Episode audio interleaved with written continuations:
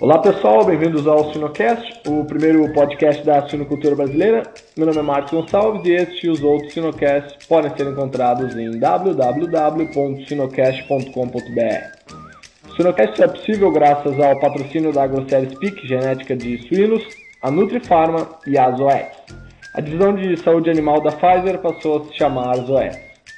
E aos parceiros Suinocultura Industrial e ao. Essas empresas apoiam a educação continuada na suinocultura brasileira.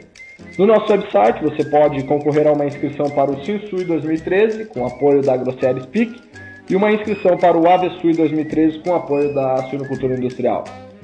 Hoje a nossa conversa será sobre o tema impacto dos fatores externos da produção na sanidade de suínos. Nosso convidado dispensa apresentação, no entanto, é o professor Davi Barcelos, para fazer parte do nosso script, então vamos apresentá-lo. Se formou em medicina veterinária na Universidade Federal do Rio Grande do Sul, fez mestrado em microbiologia na Universidade de Londres, na Inglaterra, e doutorado em microbiologia na Universidade Federal do, do Rio de Janeiro, com sanduíche na Universidade de Nebraska, com foco em sanidade de suínos e atualmente é professor do Departamento de Medicina Animal da URGS. O professor Davi Barcelos é palestrante e consultor nacional e internacional. Olá, professor Davi, tudo bom? Bom dia, Márcio. Bom dia aos nossos uh, interessados aí na área da sunocultura. Excelente, professor. Só para uh, eh, uma pergunta de prática que nós temos, é, é qual que é o seu hobby? eu sou fanático por música, mas não, não por tocar música, por escutar música. Eu sou grande apreciador de, de música instrumental e mais especificamente jazz e música instrumental brasileira. Eu vou a festivais aí pelo, pelo Brasil, pelo mundo, atrás da, da onde tiver boa música nessa área que eu gosto. Que maravilha. Excelente, então, vamos falar de cultura.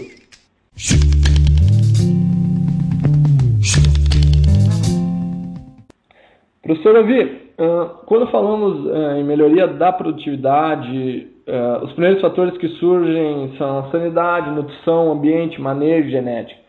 Nossa proposta hoje é conversarmos sobre alguns pontos que influenciam a sanidade, mas alguns pontos uh, externos. Por exemplo, a lotação das baias, o tamanho das baias, a limpeza e a desinfecção e o vazio sanitário. Uh, com isso em mente, professor, uh, começando aí pela lotação das baias, qual que é o impacto delas sobre a sanidade, o que tem sido utilizado no Brasil e o que, que se vê em outros países? Olha, Márcio, eu, eu diria o seguinte, é, em relação a essa questão aí da, da, da, do piso das baias, né, que eu acho que é a tua pergunta, eu acho que esse negócio é bem complexo a gente colocar assim, é, na, por exemplo, na terminação é 0,85, 0,8, 0,9, seja o que for, metros quadrados por animal. Quando a gente fala essas coisas, eu acho que a gente tem que pensar que as coisas não são tão simples assim para a gente poder definir um número pra, e, e que esse número vá caber em todas as situações. Por exemplo, que tipo de piso nós estamos falando? Nós estamos falando de piso compacto, nós estamos falando de piso ripado. Se é piso ripado, qual é a distância entre as frestas?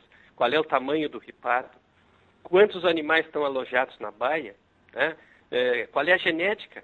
Será que não tem diferença de genética em relação às lotações? Qual é o tipo de alimentação que está sendo usada? A concentração de fibra na ração pode mexer com a, com a densidade das, das, das fezes, né? Isso aí pode afetar a necessidade ou não aí de uma, de uma lotação maior ou menor, é, nós estamos falando que tem ou não tem, por exemplo, uma canaleta de dejetos exposta, a famosa lâmina d'água no fundo da baia. Isso aí também afeta a lotação. Então, realmente, eu acho que cada caso é um caso. É extremamente difícil a gente definir um número exato. O outro fator que eu não mencionei, que é absolutamente crítico, é a idade de abate. Nós estamos falando de abater animais de 150 quilos, animal que é, que é, por exemplo, os animais do, do presunto parma, que são abatidos com mais de 150 quilos, ou nós estamos falando abater animal com 90 quilos, que pode acontecer. Então, tudo isso aí influencia demais esses valores aí de, de lotação possível né, e adotada nas baias. Certo. E na sua experiência, vamos por uh, empresas ou granjas que têm utilizado uh, lotações mais, uh, um pouquinho mais alto, vamos falar aí ponto .85, ponto .9, um pouquinho mais apertado, é, você chega a observar um pouco mais de, de problema sanitário comparando com uh, lotações diferentes, vamos chamar aí uh, 1 metro quadrado por animal, 1.15 metros quadrados por animal, ou, ou assim, na, na observação não, não chega a, a ser perceptível, professor? Olha, eu acho assim, existem N trabalhos aí, não é um, são vários trabalhos, mostrando, em primeiro lugar, quando se melhora a lotação, se tem um ganho zootécnico e sanitário. Tá? Isso não há a menor dúvida. Mas sempre que se, a gente discute isso em grupos aí, né, que estão preocupados com a produção, vem sempre a pergunta, qual é o equilíbrio disso? Porque na medida que tu, tu fornece mais espaço para os animais, tu, tu, tu, piora, vamos dizer assim, a utilização do espaço. A área construída fica é, é utilizada para menos é uma quantidade menor de animais. Isso tem um custo, né? isso tem um impacto econômico. Então, acho que aí o segredo nessa questão de escolher uma lotação está em selecionar um, uma lotação que seja é, a melhor possível em termos do aproveitamento do espaço, mas ao mesmo tempo que tu tenha uma performance que certamente não vai ser a melhor possível, mas vai ser economicamente aquela que vai gerar um lucro maior. E isso aí e desse equilíbrio eu acho que nasce os, o empresário, a criação do suíno que tem um sucesso maior em relação a, esse, a essa variável exclusivamente. Eu diria assim, ó, a, a, parte sanitária ela é afetada quando esses erros se tornam uh, se precisa haver um erro re, relativamente grosseiro para se afetar a parte sanitária. E eu acho que as coisas que acontecem aí, elas estão muito relacionadas com, não só, vamos dizer assim, com a lotação da baia, mas também com a ventilação, com a maneira como as cortinas são manejadas, com os tipos de patógenos que, que existem dentro desse, eh, dessas terminações ou dessas instalações aí, e também com questões relacionadas aí, por exemplo, com ração. É multifatorial, como tu começasse a falar. Eu acho que essas coisas aí elas não se manifestam em função só da, da lotação das baias. A lotação associada com um monte de outra coisa aí que está interferindo para precipitar a doença. Assim, de modo geral, as doenças que são mais afetadas pela superlotação, eh, a primeiríssima eu diria que é o canibalismo, né, que é, é, um problema extremamente sério, inclusive a gente tem um estudo recente aí sobre canibalismo, de mestrado aqui dentro do setor, e, e certamente aí a, o excesso de lotação, os animais têm uma, uma, um, assim, uma pressão de infecção muito maior em relação às doenças entéricas. Eles, eles tendem a adquirir doenças com maior facilidade, porque o, o nível de infecção é maior. E certamente também as doenças respiratórias são violentamente afetadas em função dos, dos gases que são gerados aí, o contato dos animais com essa concentração exagerada de gases, e também a questão do, do, do pó, né, que, que é gerado nessas instalações muito muito lotadas e umidade também, né? Que, que esse excesso de lotação gera muita umidade também, em função de, de, que os animais começam a conviver muito com a própria urina e o, o, o vazamento de bebedouros, etc. Ótimo, professor Davi. Qual a sua percepção entre o uso de, de, de uh, piso 100% vazado, parcialmente vazado e o piso compacto nas terminações e, e as novas instalações que, que o senhor tem visto aí no, no Brasil, qual o modelo que elas, que elas têm usado?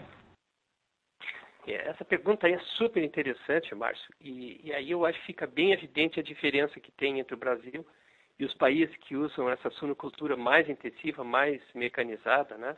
E, e o exemplo aí exatamente, tu está nos Estados Unidos, é exatamente o, os Estados Unidos, eu acho que muitos dos que estão ouvindo essa, essa entrevista não, não, não conhecem, não visitaram o grande dos Estados Unidos, a grande maioria das terminações aí, elas têm um piso completamente vazado, mas com ripado largo, né? E com, e com uma fresta bem generosa. Então, com esse sistema que eles têm aí, eles conseguem uma drenagem perfeita da urina, né? E isso aí, então, é, cria um ambiente bem diferenciado em relação a, vamos dizer assim, a, a essa pressão de infecção que eu falava, a umidade, né? E como eles têm também um controle ambiental aí com, com exaustores para retirada de gases e controle aí de umidade, de temperatura, o ambiente é, é, de uma certa forma é muito mais equilibrado do que o nosso ambiente. Então esse conjunto todo aí, eu acho que faz uma diferença muito grande.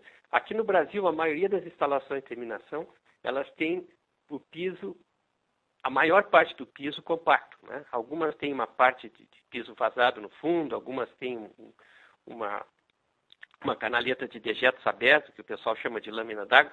Todos esses processos aí, que não são tecnificados, quer dizer, essas coisas improvisadas que a gente tem aqui, acabam gerando muita umidade, muito gás, muita, muita contaminação, como a gente já falou, e isso aí tudo né, facilita muito a, a ocorrência de doenças respiratórias entéricas. Excelente. E no, no, no, que diz respeito ao número de animais por baia, professor, é, vamos considerar uma lotação fixa, né? O que, que, tamanho tem sido usado? Porque antigamente se usava, ah, vamos dizer aí, 10 animais por baia na terminação, hoje se vê baias maiores, 25, 30 animais é, ou mais. É, o que, que o senhor tem visto em termos de tamanho de baia e qual e, e se isso tem algum impacto sobre a sanidade? Bom, não há dúvida né, que o, o, o, ideal, e isso aí é uma conversa que a gente já teve mais de uma vez com o professor Madec, né, que eu acho que todo mundo conhece, pelo menos de nome, né, uhum. né? Uhum.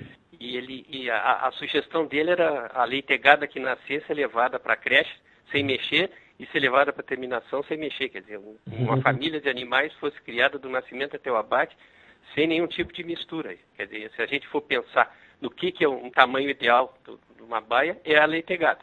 E a leitegada original, quer dizer, sem nenhum tipo de mistura para evitar aí questões de, de contaminação cruzada, para estresse em termos do, de comportamento. Então, esse, essa seria o ideal. Mas é óbvio que isso aí em suinocultura industrial não se aplica, né?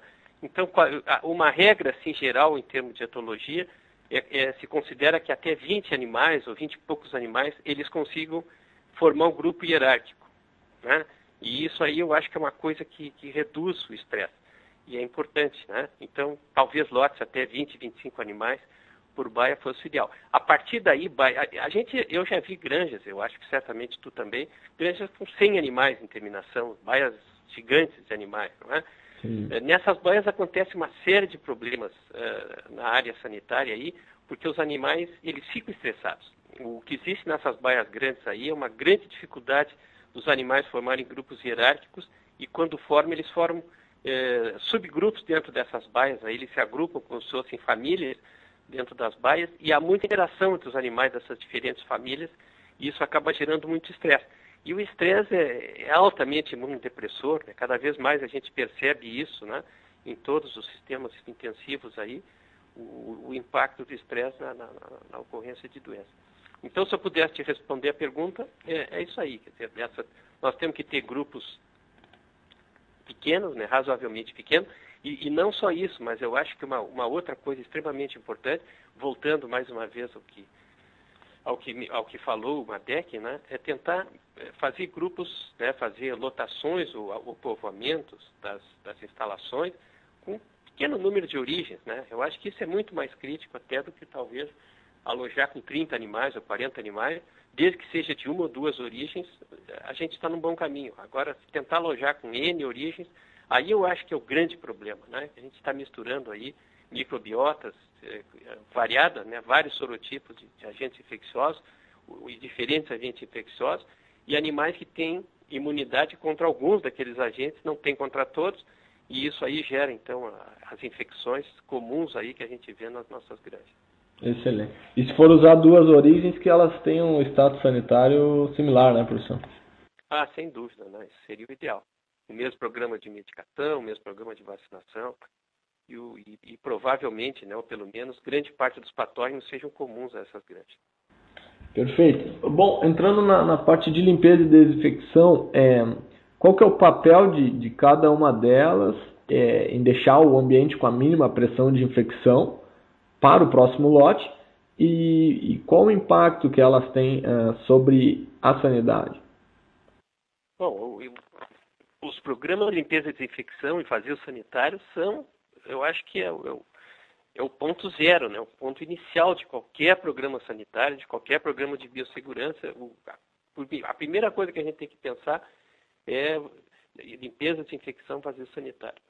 E, e dentro desse complexo limpeza, desinfecção e vazio sanitário, a coisa mais importante é a limpeza. É a limpeza, sem dúvida, não só a limpeza do dia a dia, quer dizer, a, a retirada de fezes, né, que é feita, que deve ser feita diariamente ou até duas vezes por dia, dependendo da, da situação. E, e a, e, a, e a, limpeza que é feita entre alojamentos, entre lotes de animais que são alojados nos prédios. Né?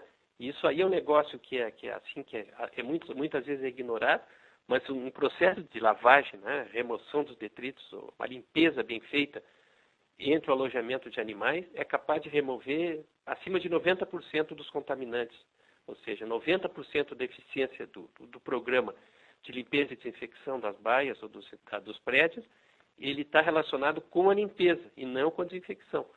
Então a gente tem que considerar investimentos aí, que eu acho que aqui no Brasil nós estamos muito atrasados em relação a isso, os investimentos devem ser muito mais direcionados a, a equipamentos de limpeza, eh, investimentos em processos adequados de limpeza, utilização, por exemplo, aí de água quente né, na, na, no processo de limpeza para retirada de gordura e de biofilme, utilização de detergente antes de utilizar os, os, o processo de lavagem, antes de proceder à lavagem, amolecer as fezes antes da lavagem.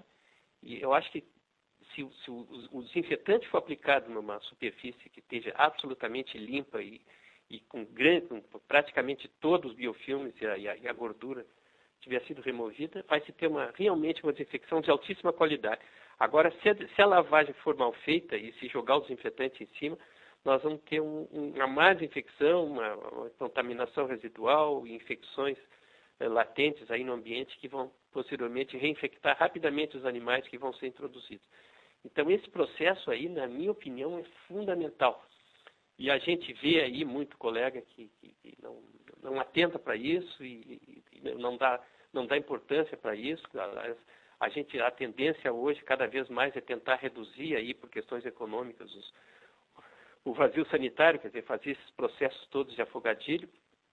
E, na minha opinião, essa é uma das razões pelas quais nós temos aí granjas né, cansadas, entre aspas, que o pessoal chama, né, essas granjas em que os problemas uh, sanitários eles se tornam cada vez maiores. A cada lote parece que a situação vai piorando, né? Até chegar um ponto aí que, a, que os programas de medicação de vacinação já estão no limite, assim, em termos de sobrecarga e de excesso. Então, eu acho que essas são as questões mais importantes. A última questão aí é o, é o, o, o famoso vazio sanitário, né? Que hoje é bastante é, questionado aqui. As empresas aí tendem a, a pressionar bastante. Mas por que fazer, fazer vazio sanitário? A gente vai nos Estados Unidos aí, eles chegam a, a, a usar vazio sanitário de, de, um dia ou nem ter vazio sanitário, terminar o processo de lavagem, infecção e secagem, eles já jogam, já colocam os animais imediatamente. Por que, que no Brasil nós temos que utilizar eh, três dias para maternidade, sei lá, uma semana para maternidade, sete dias para creche, para terminações? Por que, que nós precisamos eh, jogar esse, esse período todo aí na nossa conta, se em outros países eles conseguem não ter uh, utilizar o vazio sanitário. E a resposta que a gente dá aí, eu acho que é a questão da qualidade. Né? A gente já mencionava aí o, os tipos de, instalações dos Estados Unidos, o tipo de controle ambiental que eles têm em outros países, mas também a qualidade do, do, dos, das, das, instalações, a qualidade do ambiente, a qualidade do material que é usado na, nos processos de lavagem e desinfecção, a qualidade né, dos desinfetantes que são usados. Então eu acho que, que é difícil comparar. Excelente. E, e por exemplo, acredito que no, no, no, caso aí de uma granja de sítio 1, aí no Brasil com piso compacto, provavelmente vai precisar de maior vazio do que uma granja de piso vazado, né? Na, na maternidade, por exemplo. Sem dúvida, né? Eu acho que dá, basta, basta olhar aí o aspecto dos animais que são mantidos em, em, em baias com piso vazado e piso compacto, que a gente já imediatamente entende do que, que tu está falando, do que eu estou falando. Quer dizer, nas baias que tem o piso compacto, os animais ficam sujos, ficam em contato com as fezes e com a urina, e eles estão normalmente úmidos, né? Eles estão sujeitos a muita umidade. E, ba e baias com piso vazado, e principalmente na, naquelas que têm o piso totalmente vazado, existe uma enorme vantagem aí da, da remoção total da umidade. As fezes continuam a haver um, um acúmulo de fezes em algumas áreas dessas baias aí, né? Porque normalmente as fretas são menores do que o tamanho do bolo fecal, então os animais conseguem eh, remover as fezes pisando em cima, né? Ou eventualmente até mecanicamente o funcionário removendo as fezes. Mas de qualquer forma, não dá para comparar em termos de pressão de infecção ambiental as baias que são de piso compacto e as baias que têm algum tipo de cuidado aí, uma, uma, ripado, que pode ser um ripado parcial ou um ripado completo. Como eu mencionei, nos Estados Unidos, as, as terminações e creches, elas têm um piso totalmente ripado ou vazado, né? E aqui no Brasil essa tendência a gente vê hoje nas creches, né? Mas as nossas terminações ainda, elas têm um desenho totalmente caótico, né? Não existe nenhuma padronização, não existe nenhuma convicção entre os técnicos brasileiros sobre qual o modelo de, de terminação que deve ser adotado aqui.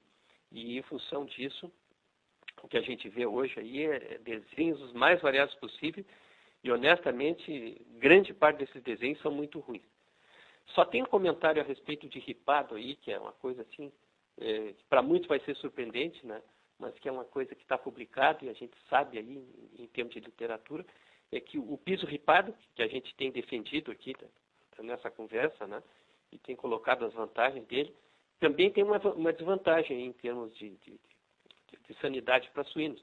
O estresse que gera o piso, a presença do piso ripado para suíno não é pequeno em estudos aí sobre canibalismo, né, o que se nota é que a, a, a ocorrência de canibalismo é bem maior em pisos ripados, totalmente ripados. Aparentemente os animais ficam bastante inquietos, bastante eh, estressados na presença desses pisos, que é uma coisa que não é natural para eles, né? A presença do piso ripado. Eu acho que muitas vezes eles se sentem desconfortáveis para caminhar em cima desse tipo de piso e isso acaba gerando um estresse. Mas é, é, aquilo, é aquela questão, né? A gente não consegue agradar todo mundo ao mesmo tempo. Então, eu acho que se, se ganha muito com piso ripado, mas também se tem alguma perda nesse aspecto aí do desconforto para os animais. Claro. Que talvez tenha que ser ajustado em lotação, algum, algum outro fator, né? Possivelmente. Excelente. E, uh, bom, e ainda sobre o piso, né, professor, uma grande diferença é a qualidade do concreto em si, né, do piso ripado, né? É verdade, não, tem toda a razão, né? E aí, nós estamos entrando na área da, da, das doenças locomotoras, né? O impacto que tem aí piso quebrado e piso extremo, excessivamente abrasivo, piso aí com pH errado, né? Na, na, na, na construção e o piso excessivamente liso, seja o que for, né? Mas aqui no Brasil é, é não dá nem para começar a falar, porque tem tanto defeito que a gente vê mais defeito que qualidade, né? O, o, a desuniformidade das frestas do piso ripado, a, a piso ripado com as frestas muito, muito cortantes, né, muito abrasivas aí, que acaba pisando o casco dos animais. E falta de manutenção de piso, né, piso quebrado que a gente vê, a falta de, de uniformidade, por exemplo, degrau que tem aí entre as, as barras de concreto, né, existe uma desuniformidade de tamanho e os animais acabam pisando o casco aí na, na, na, quando são colocados ou quando caminham principalmente animais mais pesados começam a ter problema aí como osteocondrose, né, ou mesmo ferimentos de casco aí nesses pisos. Sem falar nos problemas aí de uh, abrasividade de piso, que a gente observa essa verdadeira epidemia que a gente tem aí de lesão de, uh, na pele, né, ferimento de pele de leitão na maternidade, na área do, do tarso e do carpo ali, em função da, da, do atrito para mamar, que a gente observa aquelas lesões que funcionam aí como uma porta de entrada para infecções na maternidade. E vai longe esse assunto aí, eu acho que essa é uma, é uma questão séria. Eu acho que um outro ponto aí, Marcos, que a gente tocou assim superficialmente e que eu acho que cabe né, falar do impacto da, sanitário, uh, que é uma coisa assim que é espantosa no Brasil, é esses erros que se faz nessas, né, na, na, na, em lâminas de água aí e nessas esses acúmulos de dejetos e urina no, no fundo das baias, né? Nós estamos atualmente aí no Brasil com um problema emergente aí de desinteria suína, né? E, e, e, temos uma situação crônica aqui no Brasil com lawsonia nas terminações, na, na recria. Isso é uma coisa que vem de anos aqui, diarreias sendo extremamente comuns nas nossas instalações. E agora com a entrada da, com o aumento da importância da Braxpira aqui no Brasil, esses, essas questões aí relacionadas com essa contaminação fecal oral aí em função dessas deficiências de, de drenagem de dejetos, se tornou crítica aqui para nós. Como é que a gente vai resolver esses problemas né, nessas condições? Aí se parte para a solução mais simplista, que é a utilização de, de, programas com drogas antimicrobianas, que não é o ideal, né? Certamente não é o ideal. Se a gente criar esses animais em, em, em baixas condições de contaminação fecal oral, esses problemas seriam pequenos. E, e, na realidade hoje eles são grandes exatamente por esse tipo de defeito. Muito interessante. Ainda no, no ponto de, de, limpeza e desinfecção, uh, no processo, uh, Uh, o uso de vassoura de fogos ou lança-chama, professor, com que frequência ele é usado nas granjas e, e, quando que essa ferramenta pode ser útil, que doença uh, é mais controlada com essa ferramenta? Bom, a vassoura de fogo hoje ela enfrenta bastante resistência é, em função dos CIPs aí, dos, do sistema de, de, de, segurança das empresas, né? Ele não é um não é dificilmente seria aprovado ou é aprovado por essas equipes aí que fazem essas auditorias de segurança do trabalho, porque pelas tu já deve ter visto isso aí é, sendo usado em granja, né? É um processo bem precário e, e não existem equipamentos, vamos colocar assim, que sejam é, adequados ou que tenham sido desenhados especificamente para realizar. O que se vê são carrinhos improvisados aí para colocar o botijão de gás, mangueiras que não são certificadas, né? É, queimadores que, que, que podem é, eventualmente aí vazar e provocar acidentes aí para os operadores. Então esse processo ele é bastante difícil. Tem, tem restrições sérias em relação aos tipos de materiais que podem ser flambados. Tem restrição extremamente séria em relação a como aplicar isso aí, quer dizer, para o processo ser eficiente, não adianta dar uma flambada assim rápida, né? Se o camarada pegar um isqueiro bique aí, né, um, um isqueiro desses, uhum. passar rapidamente na mão assim, né, não vai acontecer nada. A gente vai sentir um calorzinho bem agradável, se for no inverno principalmente, não vai acontecer nada. Então, não, não é passar rápido o fogo em cima da, da instalação, pensando que você vai provocar um, um processo de, de infecção adequado tem que ser passado com calma, né? E aí fica um negócio que tem que ter uma paciência muito grande para fazer adequadamente a, assim, a passagem da vassoura de fogo. Eu, eu sempre digo, né, existe uma circunstância que vassoura de fogo é interessante, seja dentro do escamoteador, seja uma, uma área que, se o escamoteador for, for com uma superfície que seja passível de ser desinfetada ou, ou higienizada com a vassoura de fogo, eu acho que é interessante. Mas toda uma instalação, passar vassoura de fogo, o camarada tem que ter uma paciência de santo. É muito difícil. E, e principalmente, eu acho, o custo também impacta. Né? Hoje em dia, é caro aplicar o processo de, de, de vassoura de fogo. Então, resumindo toda essa conversa, Márcio, eu acho que hoje a nossa saída aqui no Brasil é utilizar o lava-jato esse com água quente, que é uma coisa que é pouco usada aqui ainda, e nós temos que copiar o modelo que é usado no exterior, que não é uma água quente a, a, na, na, na, água quente do chimarrão, como a gente diz aqui, né? Uma água morninha. Tem que ser água quente mesmo. Então essa essa que a gente vê no exterior aí tem no Brasil para vender esse equipamento, claro, né? Mas é só mais caro e gasta mais energia elétrica, né? Então esse equipamento aí ele tem uma capacidade enorme de remover gordura e biofilme, né? E, e acima de 90 graus aí, tirando as bactérias esporuladas, né? Elas uh, elas morrem, né? A gente se lembra aí do processo de pasteurização, né? esfria, esquenta, esfria, esquenta a 60 graus é suficiente para matar a bactéria. Então, é, talvez o efeito mais importante não seja nem o efeito bactericida da, da, da, água quente. O efeito é aquilo que eu falava, né? É a questão da limpeza das instalações que fica muito melhorada quando se usa água quente. Então, eu acho mais importante que a vassoura de fogo aí, que é um processo com sérias restrições, e água quente. O, o, é, é, claro que esse assunto da água quente já vem há muito tempo se é, conversando aqui no Brasil. Existe ainda muita restrição em, em, em, adotar pelo gasto de energia. A energia elétrica no Brasil é uma energia cara em relação a outros países, né? E esse Sim. processo de, de, água quente é um processo que gasta bastante energia. Mas eu acho que o custo-benefício nesse caso tem que ser bem avaliado e provavelmente vai se pagar. Muito bom. Antes de partirmos para a nossa uh resumo final, pergunta final. Uma última pergunta é, é qual que é a importância então de uma instalação com, completamente seca na chegada dos animais após o desmame especificamente?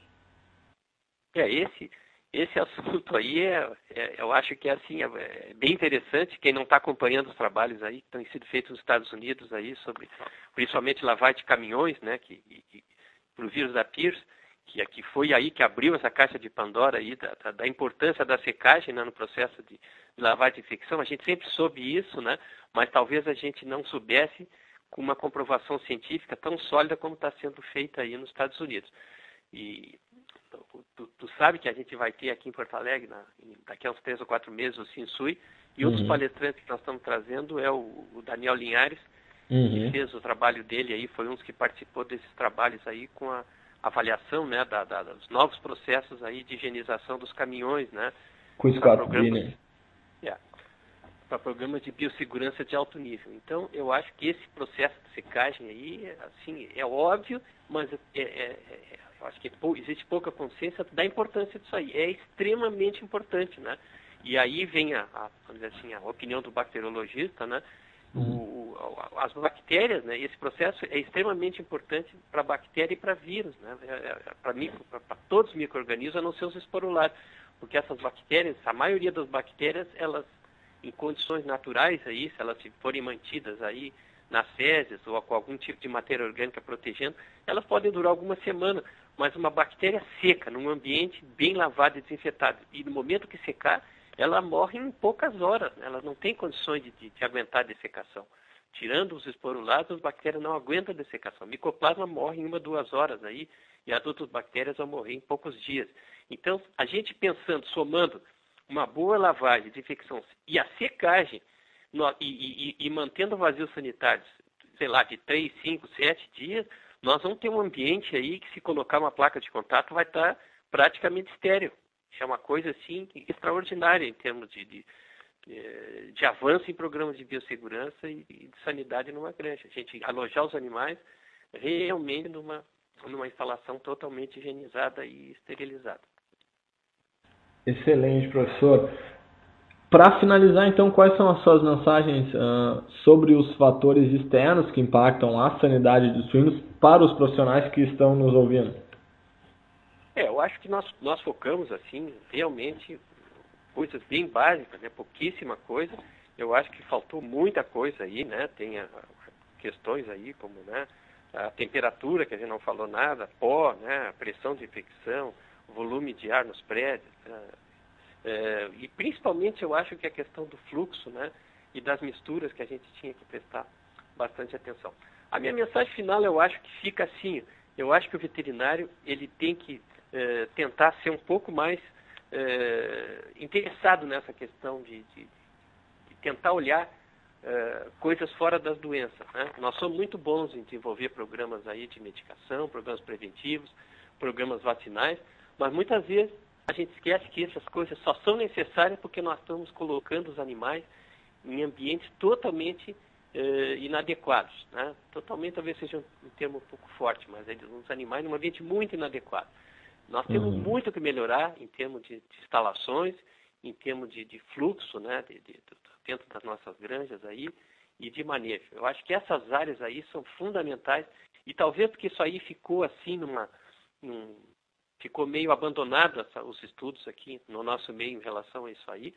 É, nós estamos bem atrasados em relação a isso, em relação à ambiência, em relação a instalações, em relação a fluxo né, de produção. Eu acho que essas áreas aqui no Brasil são fundamentais hoje e nós temos muito que aprender aí com a experiência de outros países.